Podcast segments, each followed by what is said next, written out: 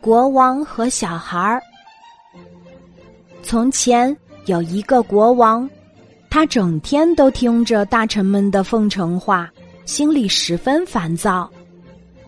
怎样才能让人们都说真话呢？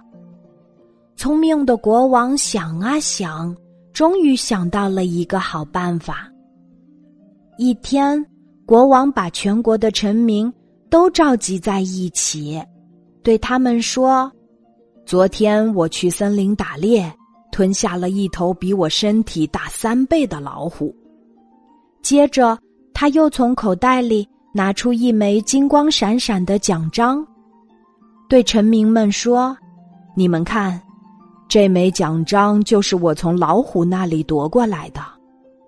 现在。’”我想把它奖励给王国里最勇敢的人。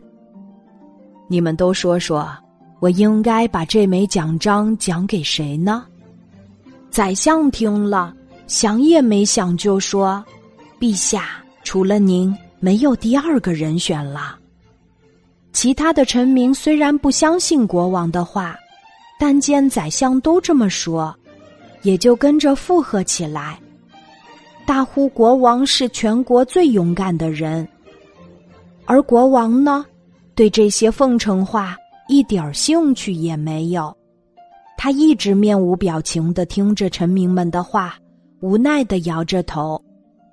最后，他指着一个一直没有说话，但是面带疑惑的小孩问：“你认为呢？”小孩怯生生的说：“陛下，我不明白。”您是怎样把比您大三倍的老虎吞进肚子里的呢？